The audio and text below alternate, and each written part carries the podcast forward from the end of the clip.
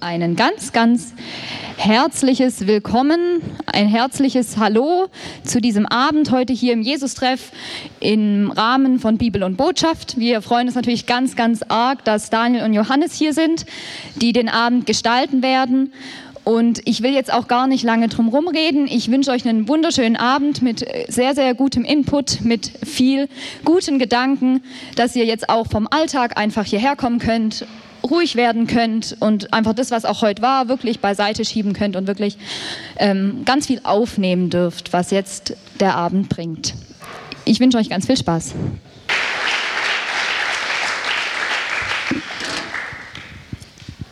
Ja, wunderschönen guten Abend auch von meiner Seite. Freuen uns total über die Einladung, dass wir uns selber hier mal einladen durften und der Tobi dann irgendwann auch zu, ähm, eingewilligt hat und so.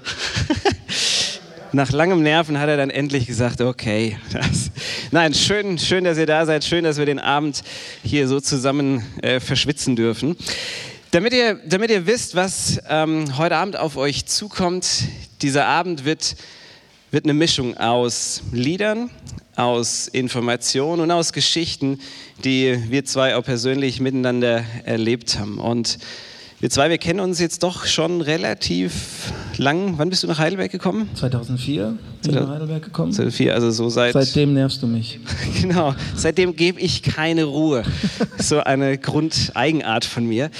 Ähm, und äh, genau, also wir kennen uns und irgendwann fanden wir uns dann auch gar nicht mehr so ähm, ätzend. Und ähm, wir waren zusammen in, in Indien unterwegs und...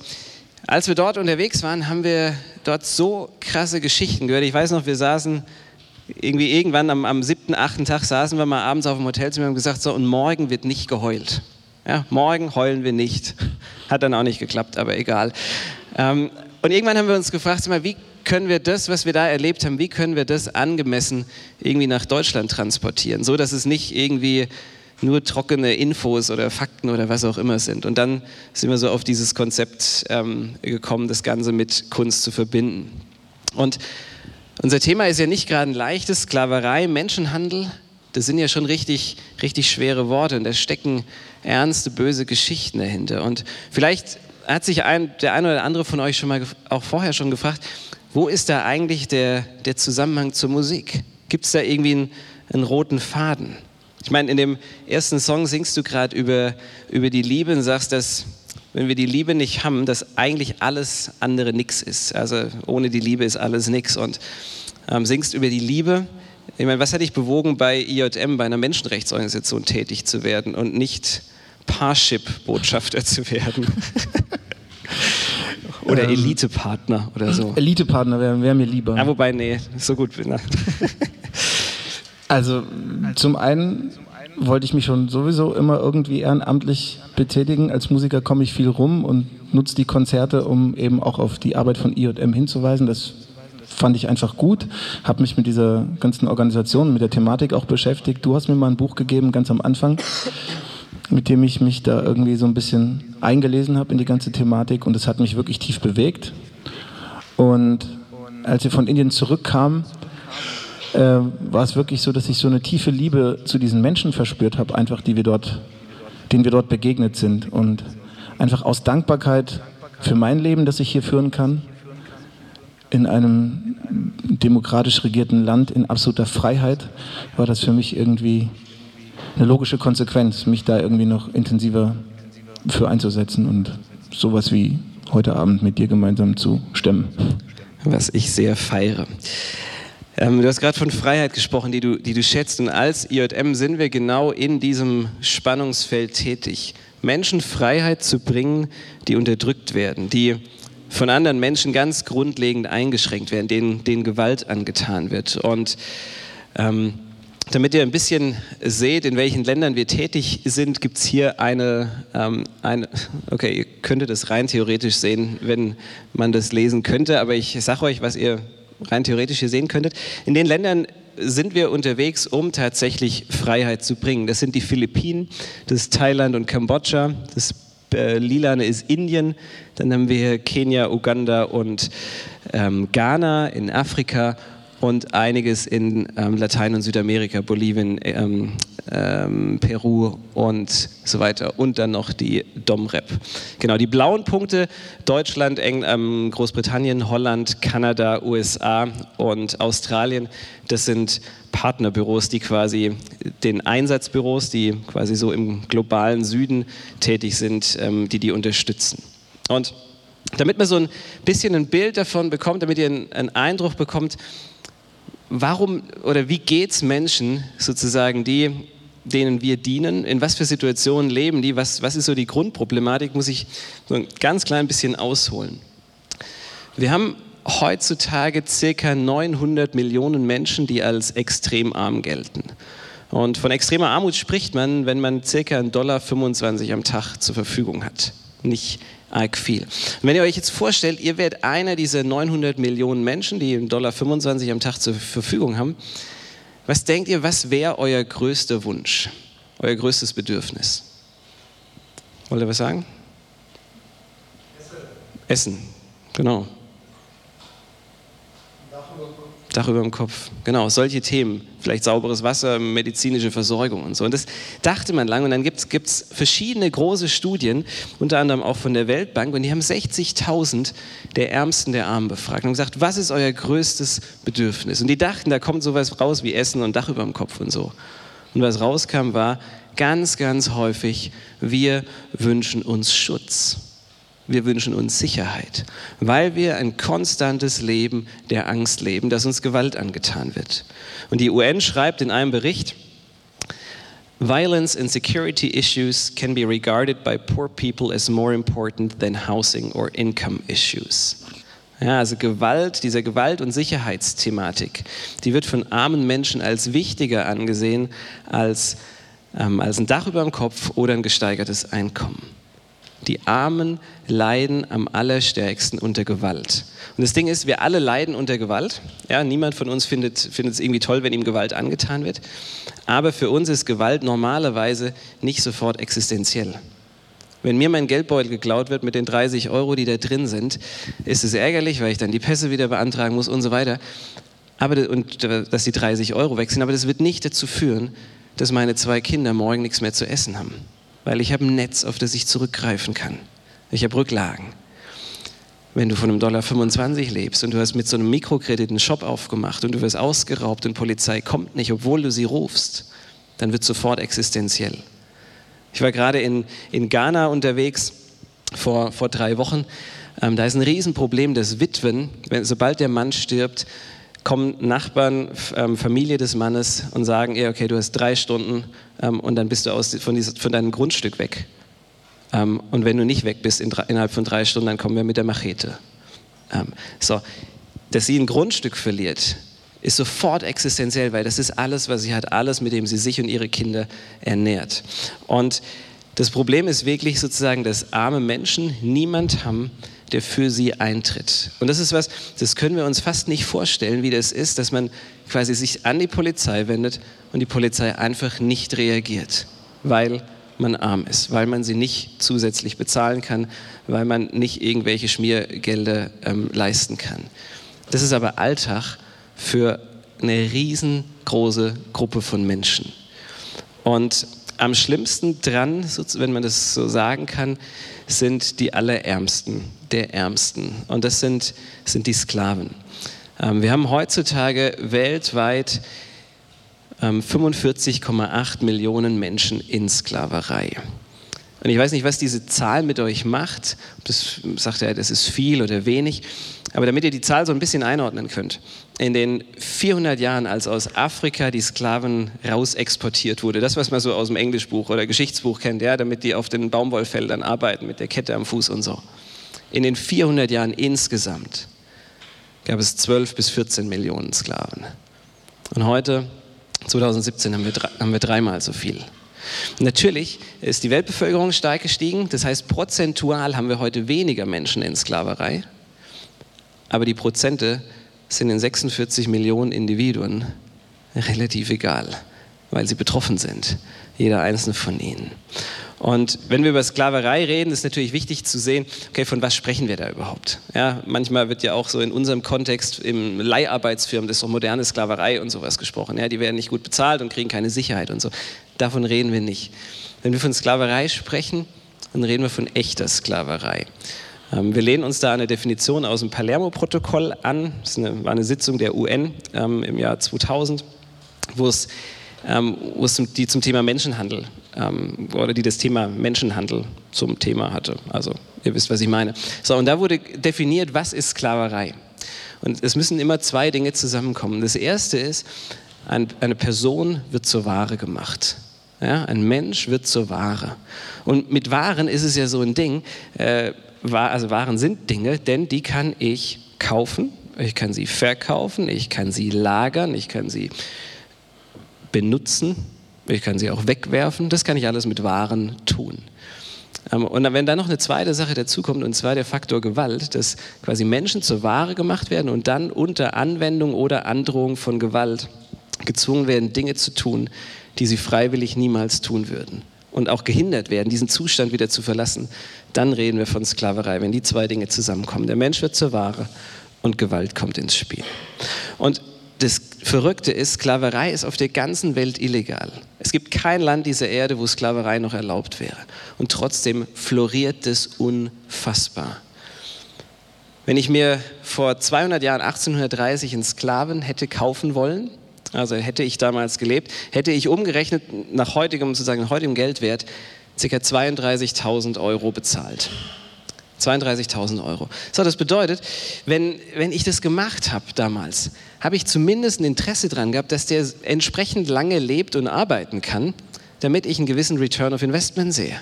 Ja, der muss ja die Kohle wieder reinschaffen, die ich für ihn ausgegeben habe. Heute sind Sklaven unfassbar billig geworden. Der Durchschnittspreis heute für einen Mensch liegt bei 90 Dollar.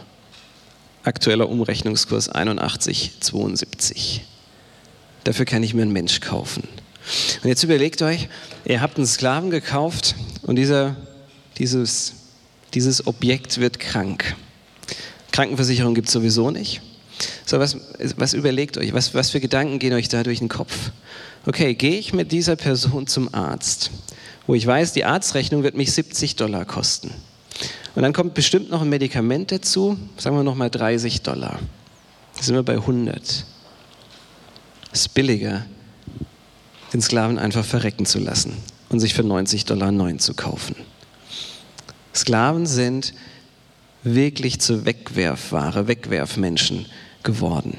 Und wenn wir über Sklaverei reden, dann muss man sehen, es gibt zwei, zwei große Bereiche. Auf der einen Seite ist es das ganze Thema Sexsklaverei, Zwangsprostitution. Das ist sozusagen der eine große Block. Das sind ca. 45 Prozent aller oder 48 Prozent aller Sklaven sind im Bereich äh, der Sexsklaverei. Und die andere große Gruppe, auch fast, fast 50 Prozent, sind im Bereich der Arbeitssklaverei. Ähm, und dann gibt es noch so ein bisschen kleine Seitenformen, aber das sind die zwei großen Bereiche, Sex und Arbeit. Eine ganz besonders perfide Form von Arbeitssklaverei sind die Schuldknechts, ähm, Schuldknechtssklaven. Und als wir in Indien unterwegs waren, sorry, ähm, da hatten wir das, das Privileg, Menschen kennenzulernen, die aus Sklaverei von IJM befreit wurden. Und ich weiß noch, wie wir uns irgendwie überlegt haben, wie wird das wohl werden, wenn wir auf ehemalige Sklaven treffen. Wir waren so ein bisschen ja, angespannt oder vor dem ersten, ersten Treffen. Ne?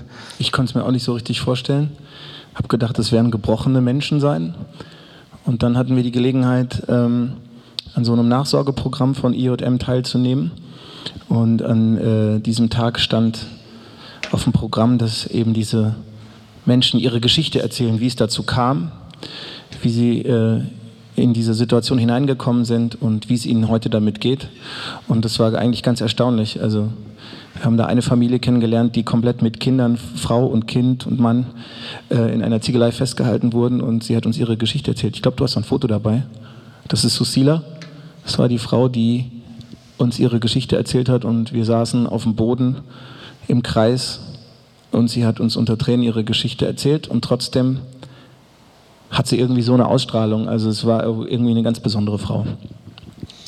Ja, die hat, als wir, als wir in den Raum schon reinkommen sind, ich weiß es noch wie heute, die saß da mit ihrem Mann und zwei Kindern waren es, glaube mhm. ich, und die hat einfach gestrahlt. Also die hatte eine unfassbare Ausstrahlung und sie hat uns ihre Geschichte erzählt, wie sie in Sklaverei gekommen ist. Und zwar ist Folgendes passiert. Ein Freund ihres Sohnes hat sich bei einem örtlichen Geldverleiher umgerechnet ca. 20 Euro geliehen. Und der Freund des Sohnes, also die waren zusammen unterwegs, haben das Geld bekommen. Der Freund ist mit dem Geld abgehauen. Und der Geldverleiher hat sich, der Geldverleiher hat sich den Sohn geschnappt von Susi, hat gesagt, du warst bei der Geldübergabe dabei, du zahlst mir diese Schulden jetzt zurück. Und 20 Euro für jemand, der extrem arm ist, 1,25 Dollar oder sowas am Tag zur Verfügung hat, das kann er nicht einfach zurückzahlen.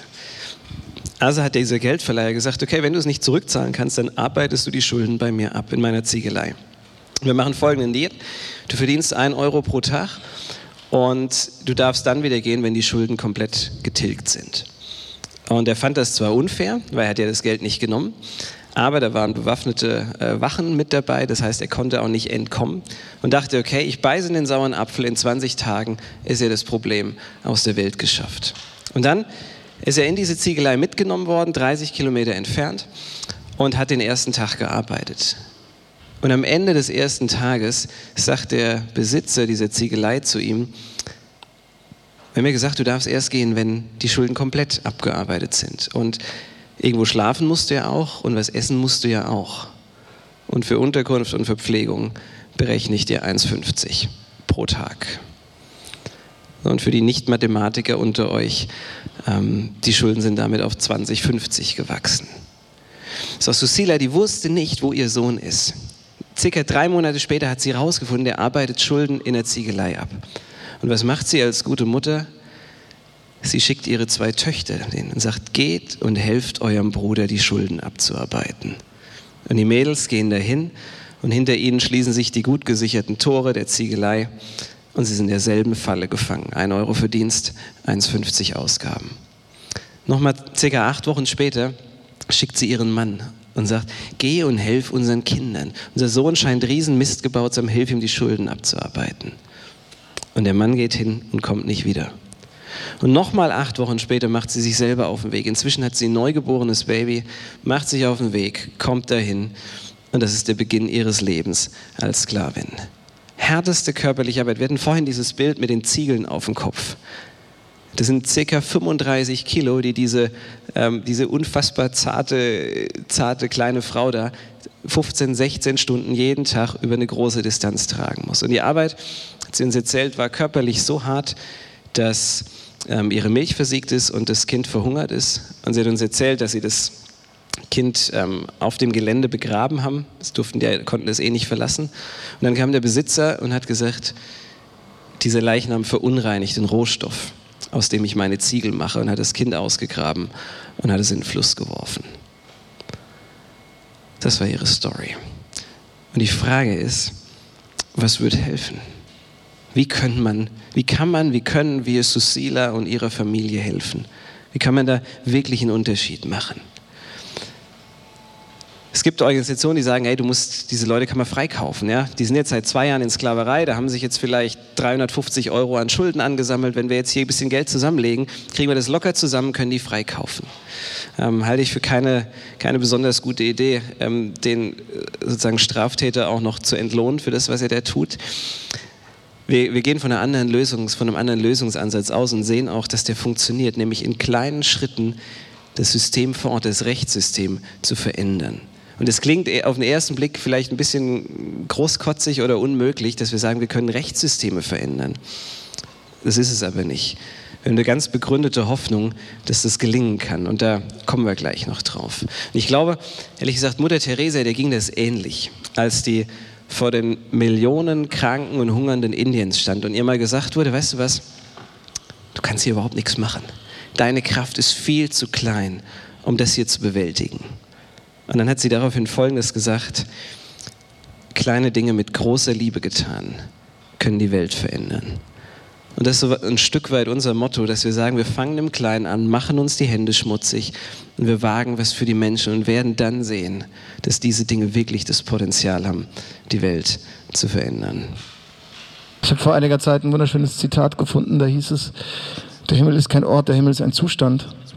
Und ich finde, das ist eine wunderschöne Beschreibung, weil es sehr wohl was mit unserem, mit unserem Tun zu tun hat und mit dem, ob wir in Bewegung bleiben oder nicht.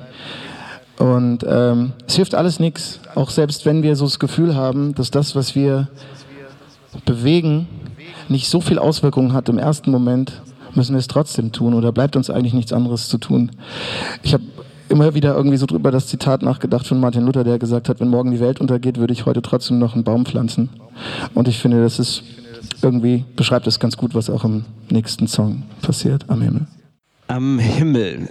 Ich glaube, also mir ging das zumindest und ich glaube, dir ging das ähnlich. So haben wir uns gefühlt, wir dachten, wir sind im Himmel, als wir quasi aus Indien zurückkamen, irgendwie in Heidelberg am, am Bahnhof ausgestiegen sind. Ich weiß nicht, ob man das in Stuttgart, so, ob es einem da auch so ginge. Ähm, aber Im Moment also, wahrscheinlich nicht. Im Moment eher nicht, genau. Ähm, aber wir dachten, boah, das, was wir gerade gesehen haben, wo wir gerade herkamen, das war alles andere als Himmel. Das hatte viel mehr mit, mit Hölle gemein als, als irgendwas Himmlischem. Und trotzdem war da auch ganz viel Schönheit und da kommen wir gleich noch drauf.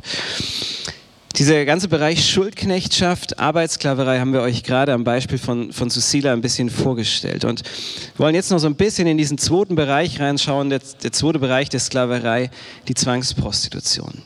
Und bevor ich mich mit IJM beschäftigt habe und da äh, so tiefer eingestiegen bin, dachte ich immer, kann ich mir was darunter vorstellen. Zwangsprostitution weiß ich, was das ist. Ich weiß, was Prostitution ist, und dann ist es halt irgendwie nicht so ganz freiwillig, dann ist da so ein bisschen Zwang mit dabei. Aber ich hatte keine Ahnung vom Ausmaß des Leides, das da, das da vorherrscht. Das, das Schicksal ist einfach so unfassbar groß. Ähm, eine Zahl von, von UNICEF, die sagen, zwei Millionen Kinder werden jährlich in der Sexindustrie ausgebeutet. Und das ist eine extrem vorsichtige Schätzung. Es gibt andere Studien, die sprechen davon, dass jedes Jahr eine Million Kinder neu in die sexuelle Ausbeutung, in die kommerzielle reinkommen ist unserer Erfahrung nach wesentlich wahrscheinlicher. Und eine Million Kinder pro Jahr, das wären zwei pro Minute. Das heißt, während wir hier sitzen, 90 Minuten uns damit beschäftigen, landen 180 Kinder neu da drin. Ähm, und ich weiß noch am Anfang, als wir uns unterhalten haben über diese ganze Thematik und da zusammen auch so ein bisschen da eingetaucht sind, haben wir uns gefragt, sag mal, diese Zahlen, ist es nicht einfach auch zu groß oder aufgeblasen oder so? Ich glaube zumindest, das war so eine Frage, Frage von dir, ne, ob das realistisch sein kann. Ich habe mich halt gefragt, woher diese Zahlen kommen und wie sie zustande kommen. Aber in dem Moment, als wir dieses Land betreten haben und wir da durch Bangalore und Mumbai gefahren sind, ähm, da wurde mir sofort klar, dass das schon sehr realistisch sein muss. Allein ähm, das Rotlichtviertel von Mumbai hat 100, mit 100.000 Prostituierten ist so das größte Rotlichtviertel der Welt. Das ist ein kompletter Stadtteil, durch den wir durchgefahren sind. Ist irgendwie eine völlig absurde Vorstellung, dass da über 100.000 Frauen ähm, arbeiten bzw. zum Arbeiten gezwungen werden. Das kann man sich gar nicht vorstellen. Teilweise für unter einem Euro. Ähm, ohne Verhütung, da weiß man irgendwie, was da los ist.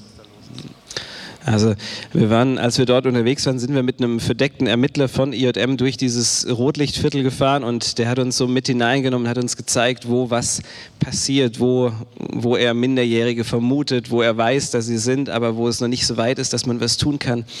Und hat uns Geschichten erzählt, die uns sehr bewegt haben. Und dann haben wir einen Pastor kennengelernt, Pastor Guy, ein unfassbar faszinierender Mensch, der immer ähm, IJM bei Razzien begleitet, um als quasi ziviler Zeuge dabei zu sein, weil das dort im Rechtssystem so gehandhabt ist, dass ein ziviler Zeuge zugegen sein muss. Und er ist dann immer der zivile Zeuge, der zufällig dabei ist. Und ähm, ein ganz, ganz toller Mensch und der hat uns eine Geschichte erzählt, die ist uns ähm, von, von so einer Razzia, die ist uns sehr, sehr unter die Haut gegangen. Ja, die mich auch dann letztendlich dazu bewegt hat, ähm, einen Song drüber zu schreiben. Ich weiß, dass es sehr gewagt ist, man kann das irgendwie schlecht in Worte fassen oder noch viel weniger in einen Song. Aber da war eben eine Frau, die ähm, während dieser Razzia eben befreit werden sollte. Und sie lebte da schon seit Jahren in einem, ja, in einem Verschlag. Ich glaube, hast, hast du auch das Foto dabei? So in etwa sehen die Bordelle in Mumbai aus. Also eine Matte ohne Tageslicht. Dort werden die Frauen festgehalten. Ähm, dort essen sie, dort kriegen sie, äh, müssen sie ihre Kunden bedienen und kommen im Grunde genommen gar nicht mehr so wirklich raus. Und ähm, als eben diese Befreiungsaktion stattfand, ähm, kam eben dieser Pastor Guy da mit rein und sie dachte, das wäre der nächste Kunde und sagte zu ihm, sie hätte ihre Tage, sie hat schon zehn Freier bedient, ob er nicht zu einem anderen Zeitpunkt kommen kann. Und jedes Mal überlege ich mir, ob wir diese Story erzählen sollen, weil sie dann doch irgendwie ziemlich hart ist, aber das ist eben der Normalfall. Es ist kein Einzelfall. Wir waren noch ein paar Tage später in zwei Frauenhäusern, wo wir direkt auch mit den Frauen gesprochen haben. Und das sind ähnliche Stories, die da passieren. Und das hat uns alle schon auch ziemlich erschüttert ich habe mich dann immer wieder gefragt, wie kann diese Frau wieder heil werden? Und ehrlich gesagt, ich weiß es immer noch nicht so genau. Und ähm, habe darüber einen Song geschrieben, den spiele ich euch mal vor. Wie soll die jemals wieder heil werden? Wie soll so jemand jemals wieder gesund werden können, ein normales Leben führen können? Wie diesem Unrecht begegnen? Da sitzt diese Familie versklavt in der Ziegelei da werden Kinder und junge Mädchen 15, 20 Mal pro Tag vergewaltigt, sieben Tage die Woche.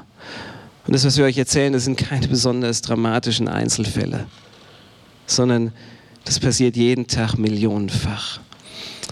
Gibt es da Hoffnung für? Oder müssen wir jetzt einfach alle irgendwie nach Hause gehen und sagen, ja, die Welt ist scheiße und so ist es halt. Nee, natürlich nicht, sonst äh, wäre das ganz schlecht jetzt.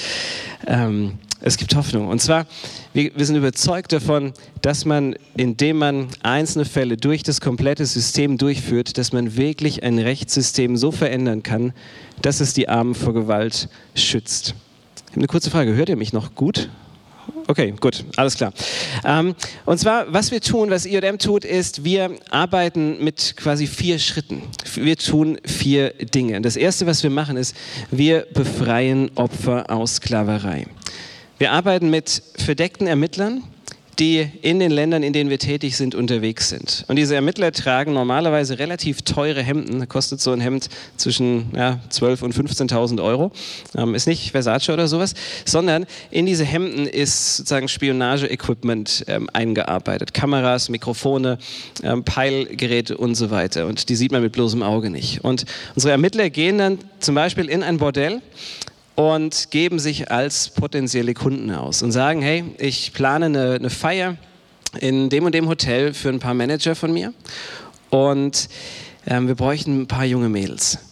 Und dann sagt normalerweise der Zuhälter oder die Zuhälterin, bringen die so 17-, 18-Jährige, so Mädels, die so an der Grenze der Volljährigkeit sind, wo man auch denken kann, okay, die sind volljährig. Und dann wird da verhandelt nee, das ist uns zu alt. Ähm, meine Kunden hätten das gerne jünger. Und dann wird Vertrauen aufgebaut, man trinkt was zusammen und so weiter. Und irgendwann bringen die die richtig jungen Mädels, 12, 13, 14. Und dann wird vor laufender Kamera verhandelt, welcher Sex mit welchem Kind wie viel kostet. Und ich habe dieses Kamera oder dieses, äh, dieses Undercover-Material gesehen, das ist nicht für Öffentlichkeit gedacht. Das hält man fast finde ich kaum aus, es anzugucken, weil dann zwölfjährige Mädels darüber sprechen, ähm, ob sie schon Geschlechtsverkehr hatten oder nicht, oder ob sie es nur oral machen oder was auch immer. Und dann wird ein Preis vereinbart. Und ähm, sozusagen wird ein Paket gebucht. Und dann passiert was ganz Entscheidendes im juristischen Sinne, dann wird Geld übergeben. Ähm, das wird alles dokumentiert von der Kamera. Und das ist deswegen so entscheidend, weil in dem Moment, wo Geld übergeben wird, hat der Zuhälter eine Straftat begangen. Denn in dem Moment hat er juristisch betrachtet Menschen, Kinder zum Sex verkauft. Ähm, unser äh, Ermittler geht zurück ins Büro, übergibt unseren Anwälten die ganzen Beweise. Die Anwälte, also wir sind eine sehr stark juristisch geprägte Organisation. Ähm, und die gehen dann zu den lokalen Behörden, zur Polizei, zur Staats, äh, erstmal zur Staatsanwaltschaft. Und ähm, in den Ländern, in denen wir arbeiten, sind wir immer nur auf Einladung der Regierung. Ähm, das heißt, die stellen uns auch Polizeieinheiten zur Verfügung, mit denen wir dann Razzien durchführen können. Und dann ähm, passiert das, was, was du vorhin auch ähm, angedeutet hast, sozusagen, dann wird eine Razzia durchgeführt unter unserer Leitung. Polizei stürmt das, ähm, stürmt das Gebäude, das Bordell oder die Ziegelei, was auch immer es ist, und ähm, befreit die Menschen, die da drin sind. Und das ist immer, diese Befreiung, diese Razzia ist immer ein ganz, ganz heikler Punkt, weil die Menschen, um die es da geht, die sind ja immer schwerst traumatisiert. wenn du 15, 20 Mal jeden Tag vergewaltigt wirst, ähm, bist so zerbrochen und gebrochen, ähm, das gibt es gar nicht. Das heißt, für die, die wissen gar nicht, was da passiert. Das ist ein ganz, ganz kritischer Moment. Deswegen sind, sobald das Gebäude safe ist, die Nächsten, die reingehen, sind unsere Sozialarbeiter. Das sind die Nächsten, die reingehen, die dann sofort zu den Mädchen und Frauen hingehen und sagen, hey, ähm, ab jetzt ist alles gut. Ich werde dich keine Sekunde mehr aus den Augen lassen. Ähm, deine Hölle ist jetzt vorbei. Und da beginnt der, der zweite Schritt, nämlich, dass wir sagen, wir können nicht nur Menschen befreien, sondern wir müssen sie auch, wenn wir sie befreien, übernehmen wir Verantwortung dann müssen wir sie auch nachversorgen. Ähm, wir haben viele Sozialarbeiter und Therapeuten, die dann auf jeden einzelnen sozusagen Klienten, so nennen wir sie ab dem Zeitpunkt, am Anfang sind sie Opfer, aber sobald wir sie befreit haben, sind es unsere Klienten, ähm, die für jeden Einzelnen einen individuellen Therapieplan entwickeln. Und das kann manchmal ein halbes Jahr Therapie sein, das können ein Jahr, zwei Jahre, drei Jahre sein individuell, was die Person braucht, damit sie wieder heil werden kann. Und diese, dieser zweite Aspekt, der ist ganz entscheidend. Wir führen, wir führen keine Befreiung durch, wenn wir nicht im Vorfeld sichergestellt haben, dass wir einen Therapieplatz haben. Ja, wir wissen von zig weiteren Zwangsprostituierten und Sklaven, aber wir können sie gerade noch nicht befreien, weil wir den Nachsorgeplatz nicht sicher haben.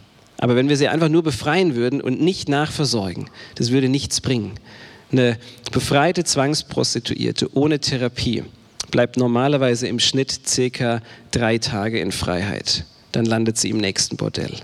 Weil Freiheit ist erstmal was Bedrohliches, das kennt sie nicht. Und die hat die letzten Jahre hat sie keine freie Entscheidung getroffen. Die hat nicht entschieden, wann sie schläft, mit wem sie schläft, wann sie arbeitet, wann nicht.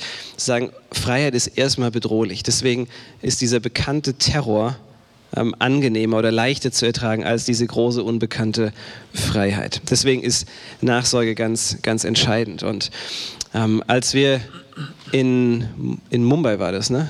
In Mumbai waren.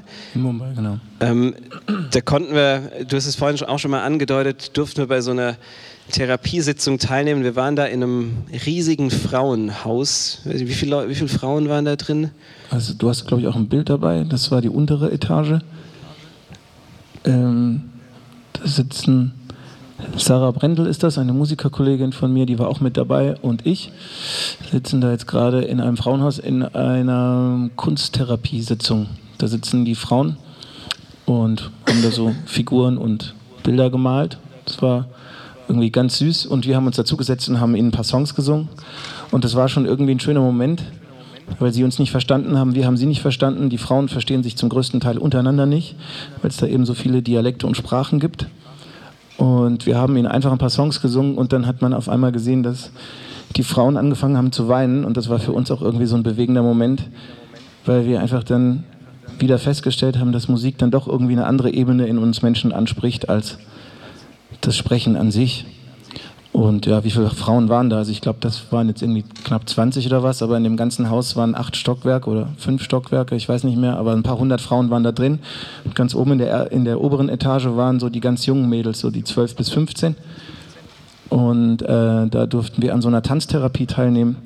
Das war auch irgendwie ganz süß, weil das eine ganz, ganz kleine, feine ähm, Psychologin war oder Therapeutin war, die mit ihnen da so eine Tanztherapie gemacht hat. Und ähm, Deswegen glaube ich nach wie vor daran, dass diese Menschen doch irgendwie heil werden, wenn sie in solche behutsamen, ähm, wie soll man sagen, Therapien irgendwie wieder aufgebaut werden.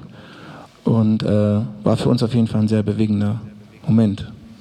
Genau, das war auch, glaube ich, deswegen so, äh, so diese Mischung, weil man läuft da rein und sieht hunderte Frauen, die so gebrochen sind und Mädchen, die, die erstmal aussehen wie, wie lebende Tote. Und man läuft da rein als Mann und denkt, das hat mein Geschlecht ihr angetan. Das war ein ganz, ganz komischer Moment. Und dann gleichzeitig aber zu sehen, sozusagen, obwohl es denen unfassbar schwer fiel, Emotionen auszudrücken, überhaupt nur zuzulassen, Wut zu empfinden auf das, was ihnen angetan wurde oder Zorn oder Hass, das konnten die fast nicht rauslassen. Es wurde ganz behutsam, aber zum Beispiel in dieser, in dieser Tanztherapie rausgekitzelt sozusagen, wurde so ein großes Tuch ausgebreitet, da durften sie drunter gehen, wo sie niemand sieht und mal gegen das Tuch schlagen, um, um ein bisschen Emotionen mal wieder zu spüren. Ähm, und dann war das eben extrem bewegend, ähm, ja, auch was, was passiert ist, während ihr eure Songs gespielt habt. Ja, und ein Song, den wir da immer gespielt haben, Sarah und ich, den spiele ich euch jetzt.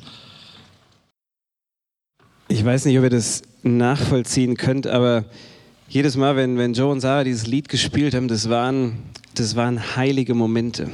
Ähm, ich habe keinen, keinen besseren Begriff dafür, das waren heilige Momente und ich, ähm, ich glaube, es gibt in meinem Leben nicht viele Begebenheiten, wo ich die, die Gegenwart und die Präsenz Gottes deutlicher gespürt hätte als in den Momenten, weil da, sind, da ist was passiert. Da hat die Therapeutin gesagt, hier sind Mädchen, die haben seit zwei Jahren, haben wir die in Therapie und die haben zwei Jahre keine Emotionen gezeigt, weil die so gebrochen sind.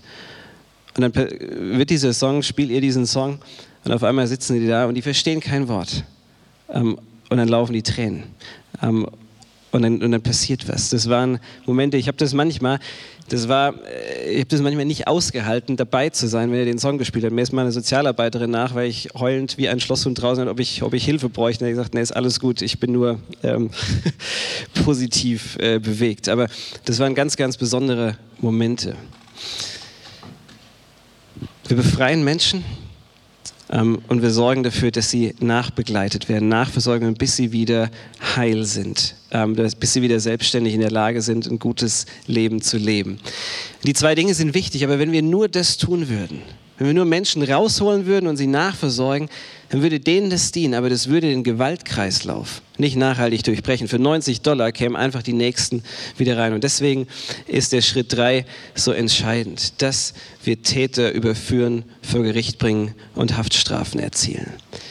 Das ähm, macht einen riesen Unterschied, weil in einem Setting, wo es keine Haftstrafen gibt, wo Dinge illegal sind, aber sich niemand darum kümmert, sozusagen das Gesetz nicht zur Anwendung kommt, da ist es illegal, aber es ist scheißegal. Ja, es kümmert niemand. Und ähm, in Bereichen, wo Dinge illegal sind und niemand hinschaut, sozusagen, kann man noch so viele Gesetze schreiben, solange sie nicht zur Anwendung kommen, ist das Gesetz nicht das Papier wert, auf dem es geschrieben steht.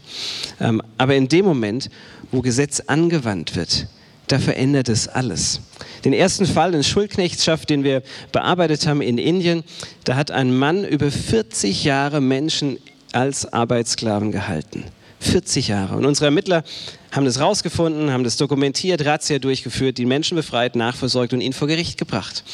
Und das war so ein lokales Gericht. Und er wurde für 40 Jahre Sklaverei zu 8 Euro Geldstrafe verurteilt einen Hohn. Das war keine Strafe, sondern das war eigentlich eine Bestätigung. Ja, eine Bestätigung für das, was er tut. Er ist rausgegangen und gesagt, das ist mein, mein Business. Acht Euro habe ich in zwei Minuten verdient. Er ist sofort los, hat sich die nächsten Sklaven geholt. Unsere Ermittler sind dran geblieben und es sehen die Leute drumherum auch. Die sehen das, wie der sein Geld verdient und das ist keine Konsequenz. Also dann kommen die auf die Idee, hey, der ist reich, ich nicht, ich könnte das auch machen. So, der ist losgegangen, hat sich die nächsten Sklaven geholt, unsere Ermittler sind dran geblieben, wieder eine Razzia durchgeführt, wieder das komplette Programm. Nur diesmal ihn vor einem Regionalgericht, einem höheren Gericht angeklagt. Und da ist was Historisches passiert, weil er wurde da zu fünf Jahren Haft verurteilt. Und das klingt für uns jetzt vielleicht gar nicht so dramatisch, aber fünf Jahre Haft ist deswegen so entscheidend, weil noch nie in der Geschichte Indiens jemand wegen Schuldknechtschaft zu einer Haftstrafe verurteilt wurde. Und die haben ein anderes Rechtssystem als wir. Ähm, das funktioniert über Präzedenzfälle. Und das, hier wurde ein Präzedenzfall geschaffen. Und zwar ist Folgendes passiert. Schuldknechtschaft ist bis dahin immer unter Bagatelle gelaufen. Und jetzt hat der Richter anerkannt, unsere Anwälte haben das durchgepusht, Schuldknechtschaft fällt unter Menschenhandel. Und Menschenhandel hat Minimum fünf Jahre Haft. Und seit diesem einen Urteil kann in ganz Indien niemand mehr wegen Schuldknechtschaft mit einer Geldstrafe davonkommen, weil es jetzt immer unter, ähm, unter Menschenhandel fällt. Mit einem Urteil kann man unfassbar viel bewegen. Das ist ein langer Weg, so ein Urteil zu erzielen, aber das hat eine wirkliche Durchschlagskraft. Wenn Gesetz angewandt wird, das verändert was. Ich habe das selber erlebt. Ich war ähm, acht Jahre Pastor in Heidelberg, ähm, neben dem, dass ich äh, sozusagen hier auch bei IJM äh, die Gemeindearbeit leite.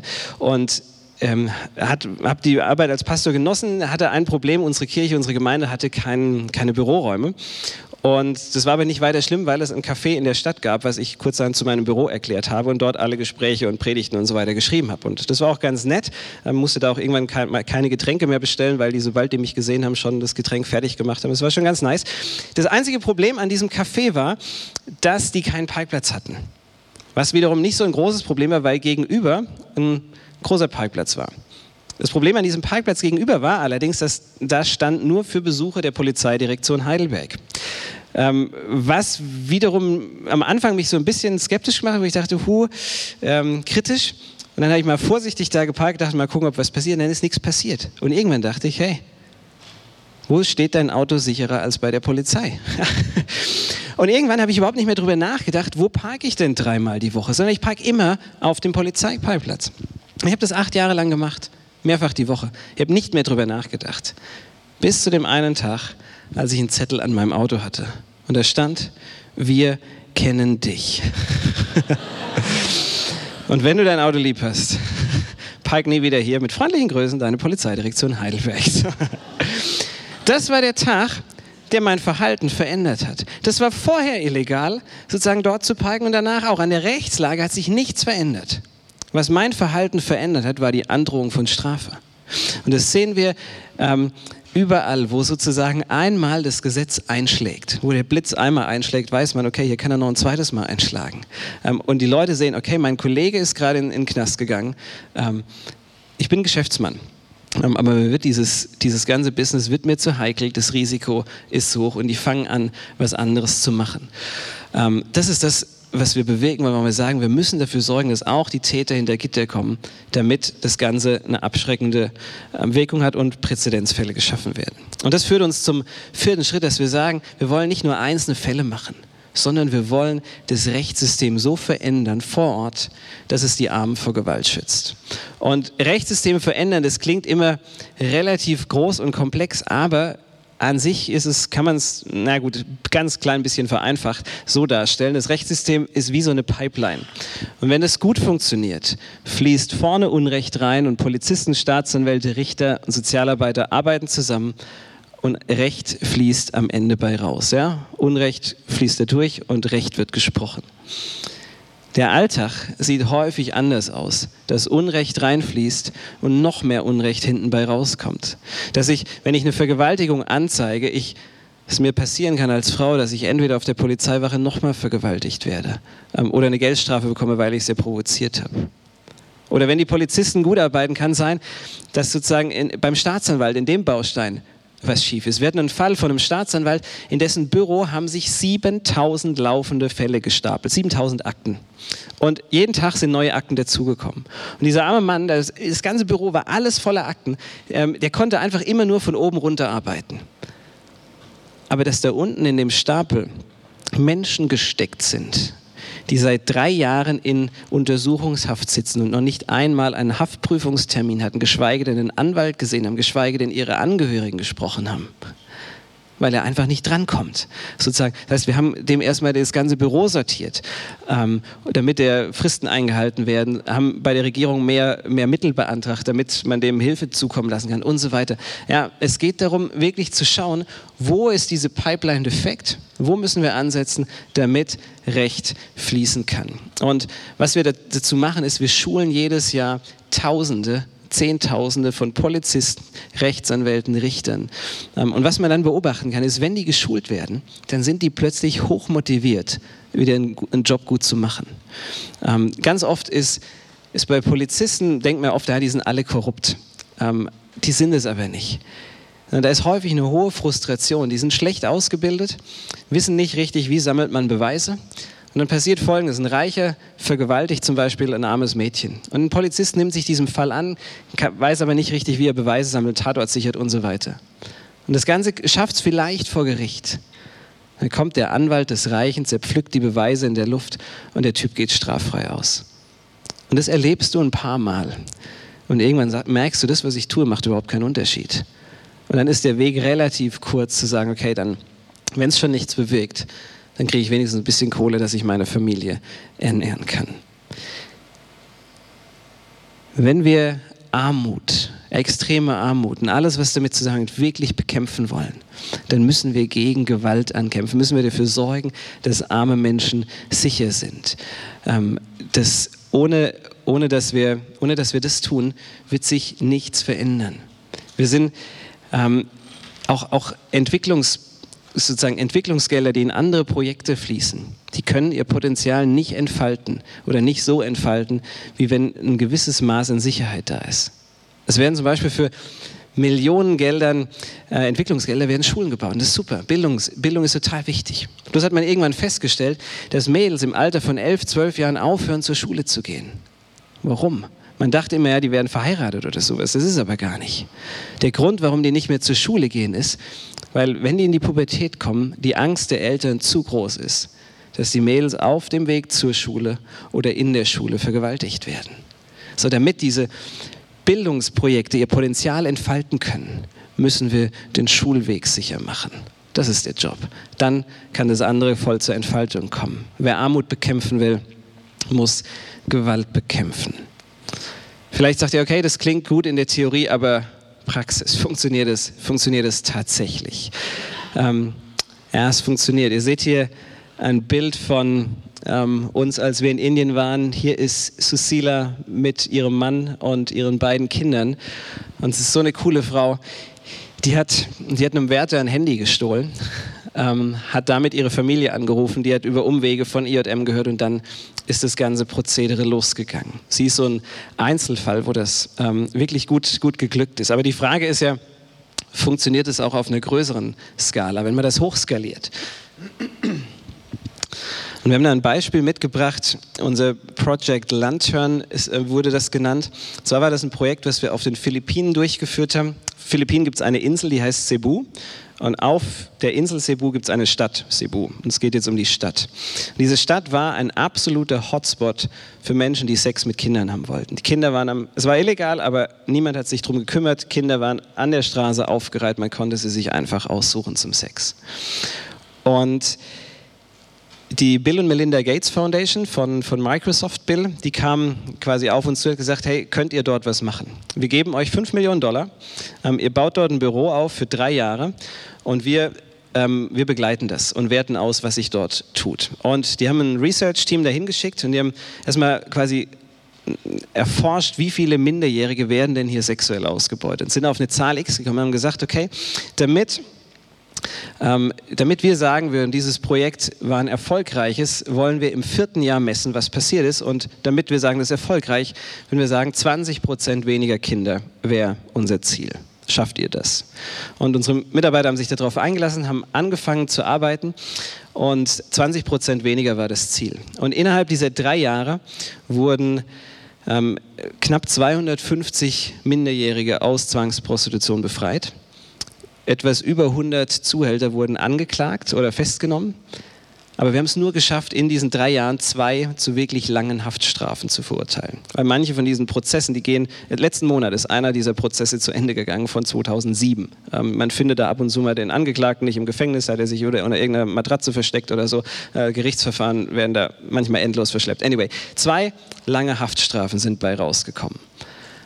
Das Ziel war 20 Prozent. Gates Stiftung kam im vierten Jahr und hat gemessen und das Ergebnis waren 79 Prozent weniger Kinder, die sexuell ausgebeutet wurden. Und die Frage war, warum dieser krasse Erfolg? Ähm, wir haben nicht 79 Prozent der Minderjährigen befreit. Wir haben auch nicht 79 Prozent der Zuhälter weggesperrt. Aber wir haben Licht in Dunkelheit gebracht. Und Licht ist stärker als Dunkelheit. Da, wo jahrelang das einfach so florieren konnte und Leute einfach ihre Kohle mitmachen konnten, da ging plötzlich Angst und weil die gehört haben, hast du gehört, mein, da, da, hinten verdeckte Ermittler, oh, hier ein Kollege wurde hochgenommen, hier hat eine Razzia stattgefunden. Und die Leute haben sich einfach überlegt, okay, das wird mir zu heiß, ich mache was anderes. Ich klaue Autoradios oder so, keine Ahnung. Ähm, wir sehen das noch an vielen anderen Beispielen. Wir haben in Kambodscha vor zehn Jahren angefangen zu arbeiten. 25 Prozent aller Prostituierten waren 15 und jünger. Und nach zehn Jahren Arbeit sind aus 25 Prozent unter 15-Jährigen sind aus 25 Prozent 0,1 Prozent geworden in, innerhalb von nur zehn Jahren. Das ist so eine kurze Zeit. Ja, wir sehen das an allen Ecken und Enden. Veränderung ist möglich. Es gibt wirklich Hoffnung. Es gibt Hoffnung, berechtigte Hoffnung, diese Seuche der Ausbeutung und der Unterdrückung wirklich nachhaltig einzudämmen und das, das Leben von Millionen Menschen zu verändern. Und das ist auch was, was, was wir als Christen glauben. IJM ist eine Organisation von Christen, Sie sagen, wir machen das ganz bewusst aus unserem Glauben heraus. Wenn ich gucke, wer ist der christliche Gott? Wie definiert er sich? Und ich schaue mir das erste Gebot an. Wie lautet das? Kurze Frage nach eurer Bibelfestigkeit. Wie lautet das erste Gebot? Nicht googeln. ich bin der Herr dein Gott. Und dann? Du sollst, ne? Ja? Naja, ah nicht alle gleichzeitig. Gut, Stuttgart ist wohl nicht so bibelfest, merke ich gerade. Müssen wir nochmal arbeiten hier. ähm, das erste Gebot lautet, ich bin der Herr dein Gott, du sollst keine anderen Götter neben mir haben. Richtig? Widerspruch? Der dich aus der Sklaverei. Das Ding ist, zu der damaligen Zeit gab es tausende Götter. Und die Frage war, welchen Gott soll ich denn alleine anbeten? Ich bin der Herr dein Gott. Welcher denn? Welcher bist du denn? Und das Identifikationsmerkmal ist, ich bin der, der dich aus der Sklaverei geführt hat. Ich bin ein Befreier. Das ist Gottes Wesen. Und wenn ich mir den großen Bogen der Bibel anschaue, dann sehe ich, ähm, deswegen haben wir so viel Hoffnung auch in dieser Arbeit, weil wir Ergebnisse sehen, aber weil wir glauben, dass der Gott mit, mitwirkt. Wenn ich den großen Bogen anschaue, dann sehe ich, die ganz große Geschichte ist, dass Gott Dinge neu macht. Auf der ersten Seite der Bibel macht er aus nichts, aus Tohu Wabohu, was Neues, schafft die Erde. Und dann geht so ein bisschen was schief, zugegebenermaßen. Ähm, aber dann am Ende, letzte Seite der Bibel, da geht es wieder darum, dass Gott sagt, und siehe, ich mache nochmal alles neu. Und die, die oben sind, die werden runtergeholt. Und die, die unten sind, werden emporgehoben. Und die, die vorne in der ersten Reihe sitzen, die treten ein bisschen zurück. Und die, die hinten sind, die kommen nach vorne. Die Ersten werden die Letzten sein und die Letzten die Ersten. Und das Ganze nicht erst irgendwann, sondern schon hier und jetzt.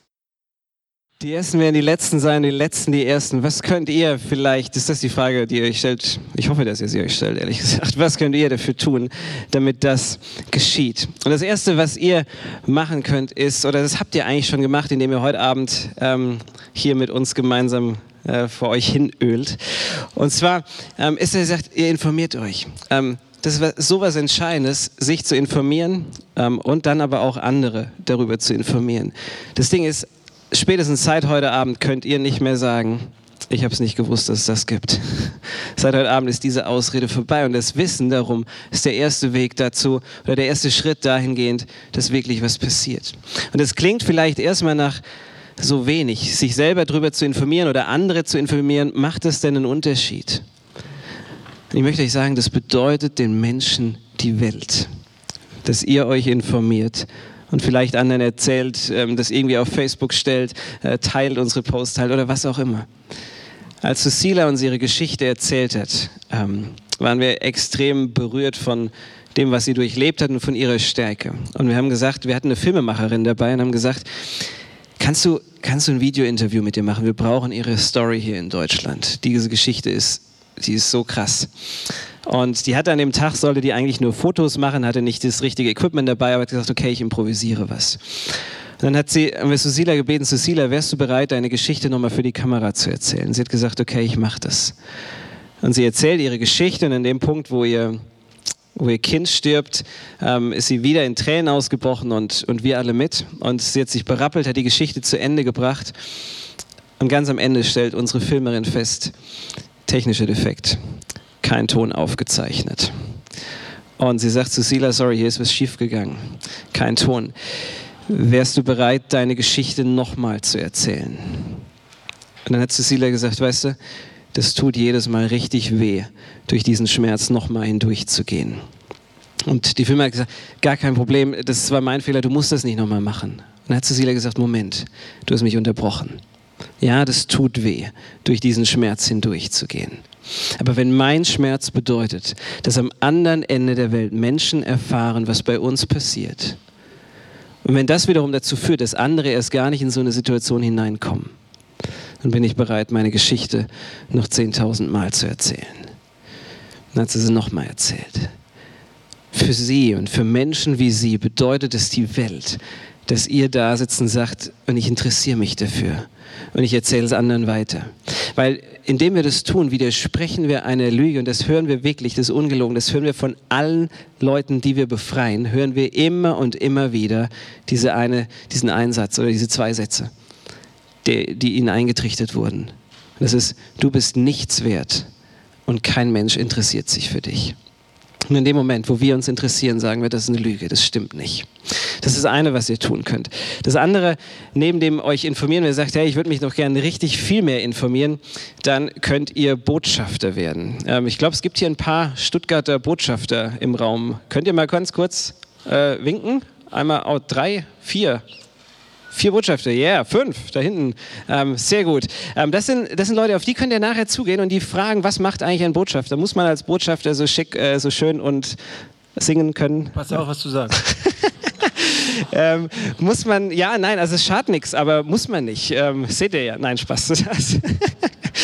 ähm, aber als Botschafter ist man in ganz vielen unterschiedlichen Bereichen unterwegs. Mit Marius äh, war ich gerade letzte Woche auf dem Kirchentag ähm, am Stand, Standarbeit zu machen, Vorträge zu halten, in Gemeinden zu gehen, querbeet in Schulen. Es gibt ganz viele unterschiedliche Möglichkeiten. Es sind immer eine zweitägige Schulung. Ähm, die nächste, die für euch geografisch interessant wird, ist im November in Ulm. Ähm, da, äh, die Daten dazu findet ihr auf der Homepage. Spannende Schulung. Dann ähm, haben wir da hinten noch so eine Petitionsliste ausliegen. Die geht an äh, Gerd Müller. Wir wollten sie eigentlich jetzt gerade abgeben, aber haben es noch nicht äh, geschafft. Das ist sozusagen jetzt in den letzten Zügen, wo wir ihn bitten, quasi das immer mehr zum Thema zu machen, ähm, auch mehr Gelder, Entwicklungsgelder in Projekte zu investieren, die Arme vor Gewalt schützen. Und ähm, ich wäre euch dankbar, wenn ihr euch da einfach kurz, kurz eintragt und ähm, das mit einer Unterschrift bestätigt. Man kann sich auf diese Liste für noch zwei weitere Sachen quasi zusätzlich, wenn man das möchte, ankreuzen. Und zwar der Newsletter, der kommt alle drei Monate einmal, also kein Spam, ähm, alle drei Monate einmal, wo so ein paar aktuelle Infos aus der Arbeit kommen. Oder wenn man das möchte, ein äh, Gebetsbrief, wer gerne betet, einmal pro Monat gibt es eine Gebetsmail mit Anliegen. Kann man da so ein Kreuzchen setzen. Und dann kann man äh, bei uns sozusagen auch sonst seine beruflichen Qualifikationen anbringen. Wir haben gerade ähm, ein, zwei Stellen offen, ähm, könnt ihr mal auf die Homepage gucken, ähm, wenn das was für euch ist. Wenn ihr gut im Fundraising seid, Großspender akquirieren könnt, herzlich willkommen. Ähm, und das führt mich schon zum äh, nächsten Thema, ähm, nämlich dem Spenden. Wir leben komplett zu 100 Prozent sind wir spendenfinanziert und die Arbeit, die wir machen, die ist, die ist teuer, weil wir mit Spezialisten arbeiten, mit absoluten Profis auf ihrem Gebiet. Und damit ihr so eine grobe Idee bekommt, für was wir die Gelder verwenden, zum Beispiel, wenn wir Kinder aus Zwangsprostitution rausholen, dann bekommen die als erstes, weil die haben normalerweise nichts, bekommen die so ein Erstausstattungskit. Und das ist so ein Beutel, da ist... Ähm, eine Zahnbürste drin, da ist ein Schlafanzug drin, weil wir sowas nicht haben. Da ist ein Teddybär drin, um sich dran festzuhalten, sowas. Ähm, so ein Beutel kostet ca. 20, 20 Euro. Oder wenn wir so eine äh, Rettungsoperation, so eine Razzia durchführen, das kostet im Schnitt dreieinhalbtausend Euro. Oder wenn wir einen Anwalt, sind Anwälte hier? wenn wir einen Anwalt ein Jahr beschäftigen, ähm, kostet uns das 14.000 Euro. Weiß nicht, ob du dir dafür morgens eine Krawatte anziehen würdest für 14.000 Euro. Ähm, das ist für unsere Verhältnisse nicht viel Geld, aber trotzdem ist es viel, was man erstmal haben muss. Und ähm, von daher, wir freuen uns, sind total dankbar über Spenden. Wir freuen uns über kleine ähm, und große Daueraufträge. So, ähm, genau, ich glaube, ihr habt das verstanden, was ich meine. Wir haben letztes Jahr über Vielleicht das noch, was, damit, was daraus wird. Wir haben letztes Jahr über 5700 Menschen aus, allein letztes Jahr, über 5700 Menschen aus Sklaverei befreit. Und wir haben letztes Jahr über 23.000 äh, Polizisten, Rechtsanwälte, Richter geschult. Ähm, passiert richtig, richtig viel im Moment. Von daher vielen Dank, wenn ihr uns da unterstützt. Jetzt haben wir ganz, ganz viel geredet oder eher ich viel geredet. Ähm, aber jetzt dürft ihr noch was sagen. Ähm, wenn ihr Fragen habt, ihr sagt, ey, das habe ich nicht verstanden oder das würde mich noch interessieren, könnt ihr jetzt noch ähm, drei, vier Rückfragen stellen, wenn ihr das mögt. Ja, bitte.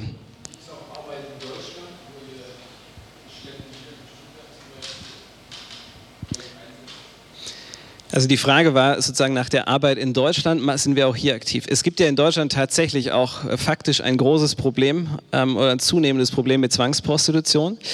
Ähm, das Problem allerdings ist, das, äh, beziehungsweise die Herausforderung ist, die Problematik ist eine andere. Unsere absolute Expertise, wo wir, ich sag mal, wirklich auch, wo es niemand anderen auf der Welt gibt, der das so gut macht wie wir, ist, das, was im Gesetz verankert ist, im Nationalgesetz, aber nicht in die Anwendung kommt, das zur Anwendung zu bringen. In Deutschland ist das Problem ein anderes. Das Gesetz wird wunderbar angewandt. Wir müssen der Polizei hier nicht beibringen, wie man ermittelt. Ähm, also hier ist das Gesetz das Problem. Sozusagen mit dem Prostitutionsgesetz, wo, Polizei, wo, wo Prostitution legalisiert wurde und Polizei viel weniger Zugriffsmöglichkeiten hat. Ähm, hier ist die Problematik eine ganz andere. Sozusagen hier muss man am Gesetz arbeiten. Das ist nicht unsere Expertise. Ähm, da sind wir nicht äh, die Cracks drin. Wir sind da zwar mit beteiligt. Wir arbeiten in einem Bündnis gemeinsam gegen Menschenhandel und sind auch regelmäßig im Bundestag und äh, Menschenrechtsausschuss und so weiter. Ähm, aber das ist eher ein, für uns, ich sag mal, sekundär. Was wir machen, ist politischen Druck auch aufzubauen, sagen, dass der weitergeleitet wird an die Länder, in denen wir tätig sind, damit sagen die Regierungen dort ähm, wirklich diese Rechtsstaatlichkeit äh, unterstützen und, und befördern. Und was wir jetzt gerade dabei sind, und das hat einen engen Bezug zu Deutschland, ist, wir machen jetzt gerade ein, oder sind gerade dran, ein Büro in Rumänien zu eröffnen, weil viele der Zwangsprostituierten, die wir hier in Deutschland haben, über Rumänien und Bulgarien herkommen. Und wir sagen, wir wollen an die Wurzel gehen, nämlich sozusagen da, wo sie herkommen, damit sie erst gar nicht Opfer von Menschenhändlern werden. Und deswegen eröffnen wir jetzt in Rumänien ein Büro.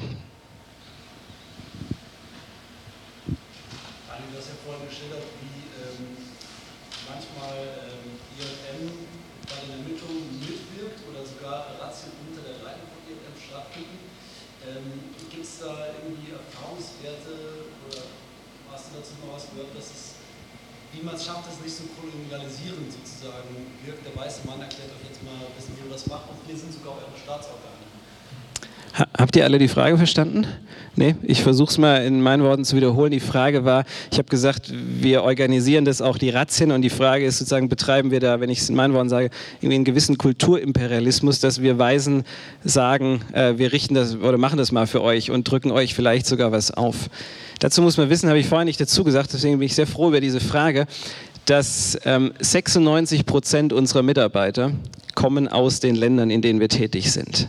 Das heißt, ganz gezielt sagen wir, wir wollen nicht von außen was überstülpen, sondern das kommt aus den Ländern selbst. Das heißt, eigentlich fast alle unsere Mitarbeiter sind Einheimische.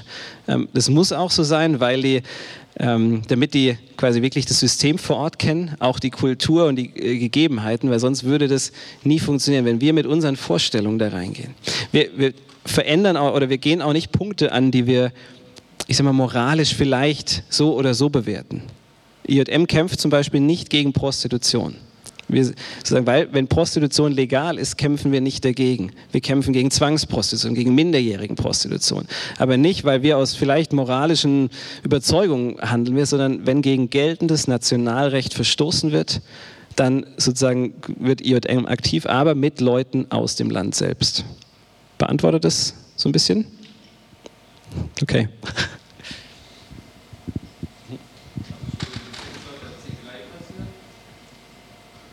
Der Besitzer der Ziegelei, ähm, ich kann, der wurde verhaftet und ähm, ich kann dir nicht genau sagen, was für eine, also die, die, die Höhe der Haftstrafe, aber der hat eine entsprechende Haftstrafe bekommen, weil es eben sozusagen auch wiederum unter, äh, unter Menschenhandel fiel.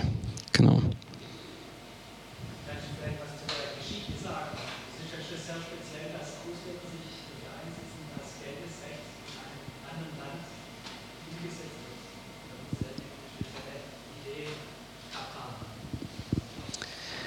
Also wenn ich das richtig verstehe, ist das die Frage nach, nach der Historie von, von IJM. Gary Horgan ist ein Amerikaner, der hat IJM gegründet. Und zwar war der 1994 nach dem Genozid in Ruanda, als die Hutus die Tutsis niedergemetzelt haben, war er für die UN-Chefermittler ähm, und sollte die, die Massengräber untersuchen. Und ich habe ihn vor einer Weile gesprochen und gefragt, wie, mach, wie untersucht man denn einen Genozid? Er sagte, na, das war relativ einfach. Ich bin mit einem Assistent dahin geflogen, bin zu den Massengräbern gegangen und habe die Schädel hochgehoben, habe gesagt, Kopfschuss, Machete, Machete, Schusswunde und so weiter. Und haben versucht zu verstehen, was ist da passiert, wie konnte das passieren. Und dann gab es für ihn, so hat er gesagt, einen Schlüsselmoment, wo er in einer Kirche stand stand auf einer Kirchenbank und diese Kirche war auch ein, ähm, ein Massengrab, weil die, die Kirche bis zu der Höhe der Kirchenbänke gefüllt war mit Skeletten, mit Leichen. Und er stand da und hat sich gefragt, was haben diese Menschen in der Kirche gesucht? Warum sind die in die Kirche gerannt? Haben die gehofft, dort jemand zu finden, der für sie betet oder der ihnen eine schöne Predigt hält? Sagte, nee, die wollten dort jemand finden. Also die, die Hoffnung war, dass da jemand ist, der die Hand mit der Machete aufhält. Und das haben sie nicht gefunden. Das ist nicht passiert. Und dann hat er sich umgeguckt in der gesamten Entwicklungszusammenarbeit und hat festgestellt, es gibt für alles eine NGO. Aber es gibt keine, die Arme vor Gewalt schützt. Und das war sozusagen so sein Erlebnis, wo er gesagt hat, okay, das müssen wir ändern. Und dann ist er bei der UN äh, ausgestiegen und hat IOM gegründet.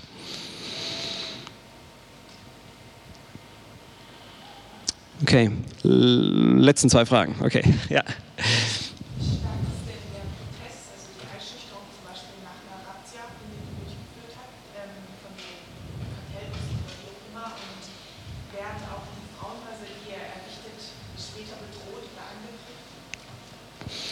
Also die Frage nach dem Widerstand gegen die Arbeit, ähm, ich sage mal, die, die äh, Strukturen in diesen Rotlichtmilieus sind anders als im deutschen Rotlichtmilieu, das ja sehr stark in äh, Gangs und Rocker und so weiter Händen ist. Dort sind das häufig klein. Ich habe mein kleines Bordell ähm, und der hat seins. Also es ist nicht so stark vernetzt. Ähm, aber es gibt natürlich äh, immer wieder sozusagen gewisse Einschüchterungsversuche, wenn das denn auffällt, wobei unsere Ermittler eigentlich nie enttarnt werden. Ähm, sozusagen, die sind, die sind so professionell, ähm, die wissen sehr gut, was sie tun, ähm, die fliegen eigentlich nicht auf. Ähm, wenn sie auffliegen, dann müssen sie aus der Stadt oder aus dem Land raus und können dort nicht mehr eingesetzt werden, weil es sonst äh, zu gefährlich wäre. Und Frauenhäuser, ähm, die errichten nicht wir. Ähm, sozusagen, da arbeiten wir mit ganz vielen Partnern zusammen, sozusagen, ähm, wo quasi unsere Therapeuten dann in deren Frauenhäuser gehen, ähm, andere Therapeuten wieder anleiten, sich multiplizieren. Ähm, da gab es eigentlich keine Bedrohungssituation. Hatten es jetzt im letzten Jahr das erste Mal in 20 Jahren, dass ein, ähm, ein Kollege von, von uns äh, tatsächlich umgebracht wurde. Ähm, tragischerweise ist er von der, von der Polizei umgebracht worden, weil er gegen Polizeigewalt angegangen ist ähm, und wurde mit unserem Klienten und dem Fahrer ähm, quasi vorm Gerichtsgebäude von der Polizei gekidnappt und, und getötet. Ähm, aber das ist tatsächlich das, ähm, äh, das erste Mal ähm, in unserer Geschichte. Genau. Hier noch war noch, glaube ich, eine letzte oder, oder ja.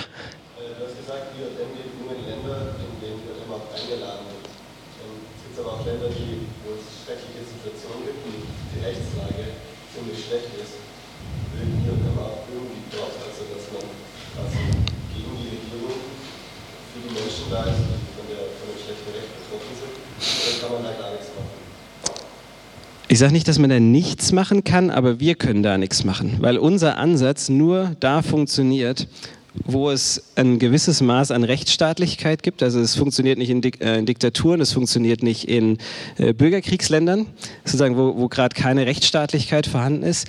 Nur da, wo so ein Mindestmaß an Rechtsstaatlichkeit vorhanden ist, da funktioniert das, was wir tun. Wenn die Regierung nicht mit uns kooperieren will, ähm, dann können wir keine Polizisten ausbilden, dann können wir keine Razzien durchführen, dann können wir nichts machen. Wir haben ja dort keine Handlungsgewalt. Ähm, das heißt, da sind wir auf die Mitwirkung angewiesen.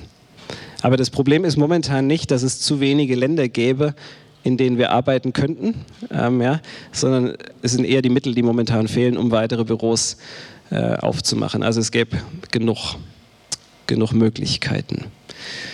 Genau.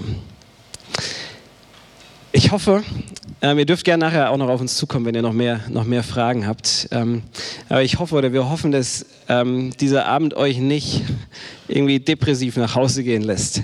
Ähm, und ich, ich, weiß sozusagen, uns ist bewusst, ähm, am Anfang ist das ein bisschen tief und schwer. Ähm, und man, aber ich glaube, es ist wichtig, dass man auch mal in das, sozusagen in das Dunkle reinguckt. aber ich hoffe, ihr habt wahrgenommen, sozusagen, dass es wirklich Hoffnung gibt. wir sind echt überzeugt, dass ähm, da waren wir gerade, wir sind überzeugt, dass ein neues Leben, eine neue Welt möglich ist. Der Philosoph Edmund Burke hat mal gesagt, das Unrecht triumphiert nicht, weil böse Menschen Böses tun, sondern weil Gute nichts gegen das Böse tun. Und deswegen wenn wir handeln und wenn ihr mithandelt, äh, dann verändern wir die Welt. Dann haben wir das Potenzial, die Welt zu verändern. Unser, unser Boss, der Gary Hogan, der sagt, diese, in dieser Generation werden wir es erleben, dass wir Sklaverei ein zweites Mal beenden. Sagen, es ist schon illegal, aber jetzt schaffen wir es wirklich ab. Ähm, wenn wir handeln, verändern wir die Welt und jeden Tag ein Stück mehr und ihr könnt Teil davon sein. Ein ganz herzliches Dankeschön an euch beide für diese doch sehr ähm, ja, tiefgehenden Abend, für die Eindrücke, die ihr mitgebracht habt aus eurer Arbeit, für die Geschichten, für die Erzählungen von den Menschen und einfach dieses, ja, live hier diese Geschichten uns mitgeben und dass wir sie aufnehmen können in unserem Herzen und mittragen können. Vielen, vielen Dank dafür.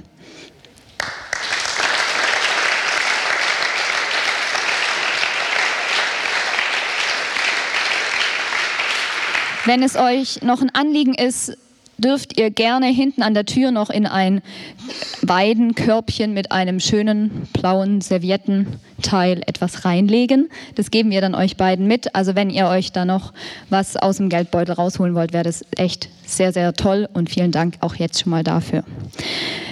Wir haben noch ein kleines Dankeschön für euch und was könnte da besser passen bei so einem erstklassigen Abend, euch unsere erstklassige Schokolade von unserem Verein mitzugeben. Äh, von daher für euch beide von, von unserem tollen Verein VfB kriegt ihr noch eine Schokolade mit. Yeah. Erstliga, jawohl.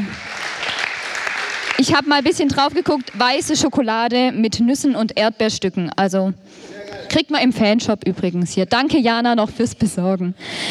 Danke, dass ihr da wart. Danke, dass ihr so lange durchgehalten habt. Ich wünsche euch einen wunderschönen Abend. Kommt ganz gut nach Hause. Habt eine gesegnete Woche und genießt die warme Luft, die Sonne und das schöne Wetter, was uns gerade so geschenkt wird. Danke euch.